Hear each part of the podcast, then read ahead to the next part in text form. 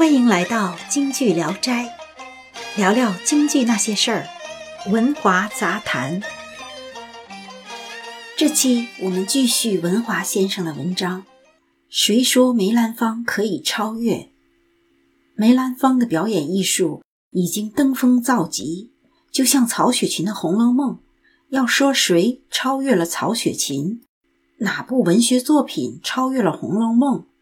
那都是痴人说梦。谁信谁是傻子？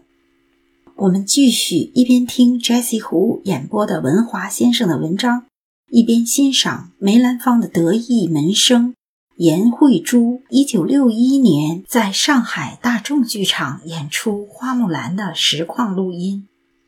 巾帼英雄古有证。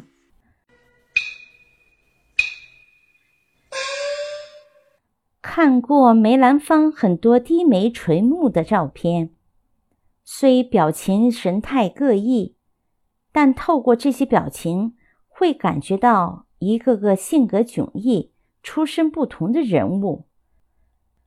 在演出中，他也有低眉垂眼神态，更显得人物的娇柔妩媚。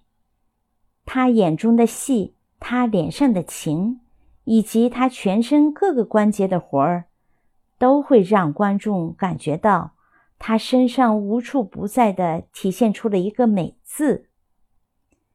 梅兰芳的伟大不仅仅表现在唱腔艺术上，也表现在他能灵活的运用唱、念、做、打的各种表演形式，塑造出鲜活生动的各种人物形象。所以。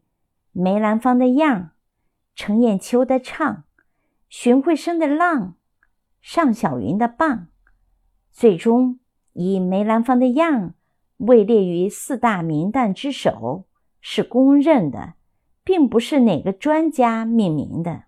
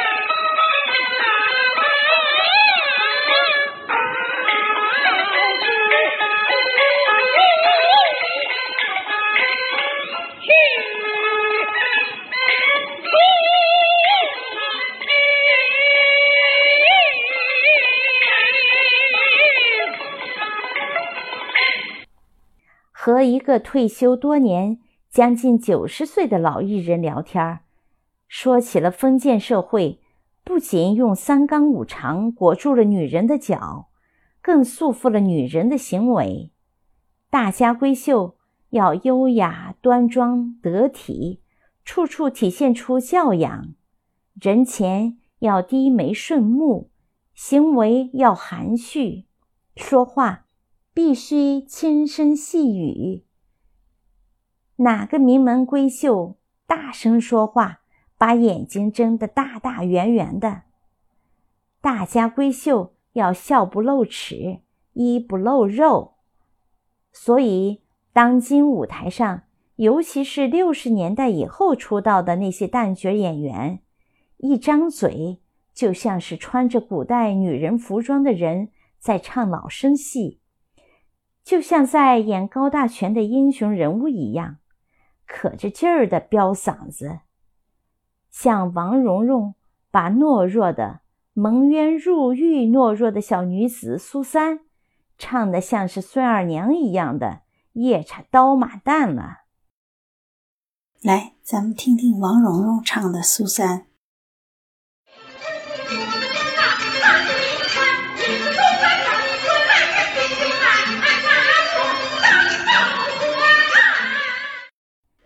那现在咱们再听听梅兰芳唱的《苏三》。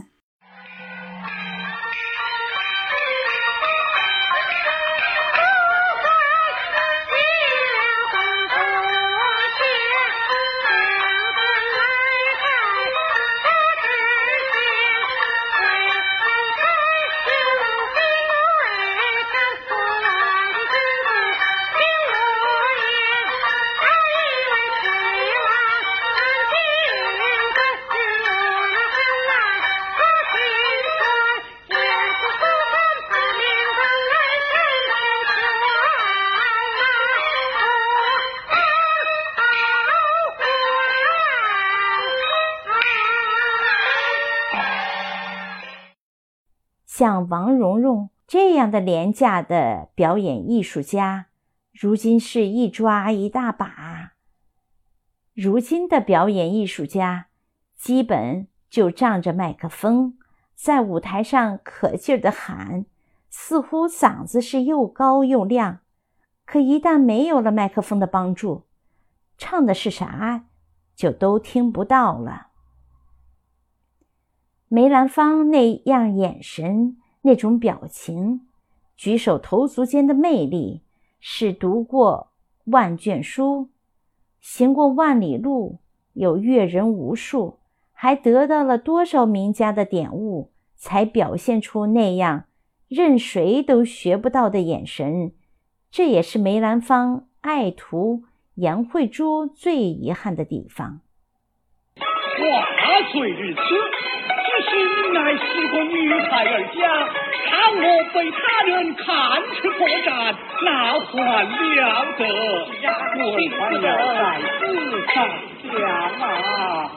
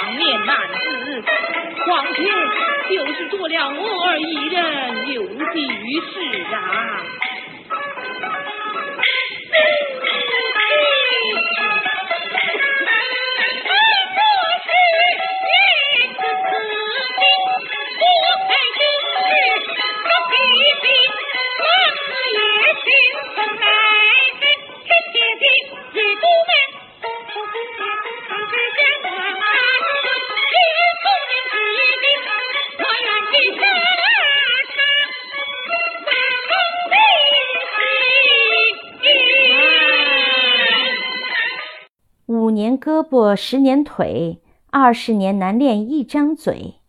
其实，即使用二十年的时间，也不见得培养出一个角儿。早在三十年代，梅兰芳就荣获了美国波姆纳学院和南加利福尼亚学院授予的荣誉博士学位了。演员不仅要具备丰富的感情。还要善于把各种感情融进角色里，味儿就是感情，感情就是人的喜怒忧思悲恐惊，味儿不够就是感情没到，胸无点墨，拿什么去展示京剧艺术的博大精深呢？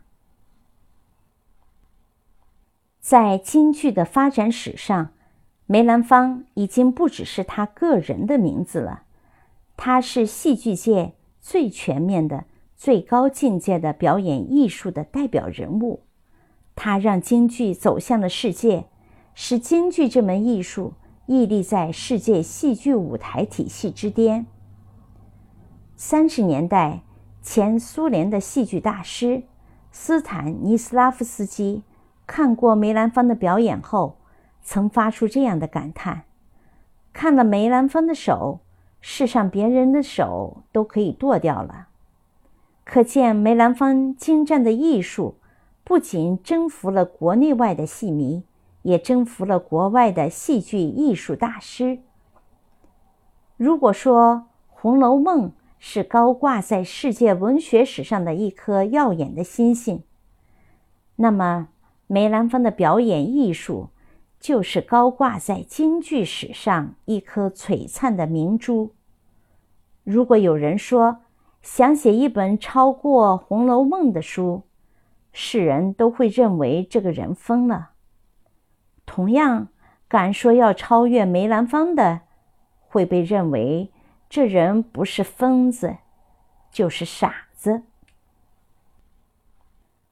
有“小梅兰芳”之称的颜慧珠曾说过：“我简直就像一个贪心的孩子，恨不得把自己没有的东西一下都拿过来，眼睛要像照相机。”耳朵要像录音机，多想成为老师的复制品啊！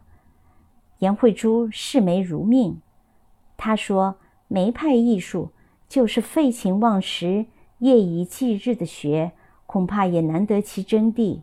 尤其是他的眼神，若再不抱着唯恐不及的态度去学，那就更所剩无几了。所以后人对梅兰芳。”只有抱着谦卑的态度仰视的份儿了。谢谢收听《文华杂谈》，每周六更新，欢迎订阅。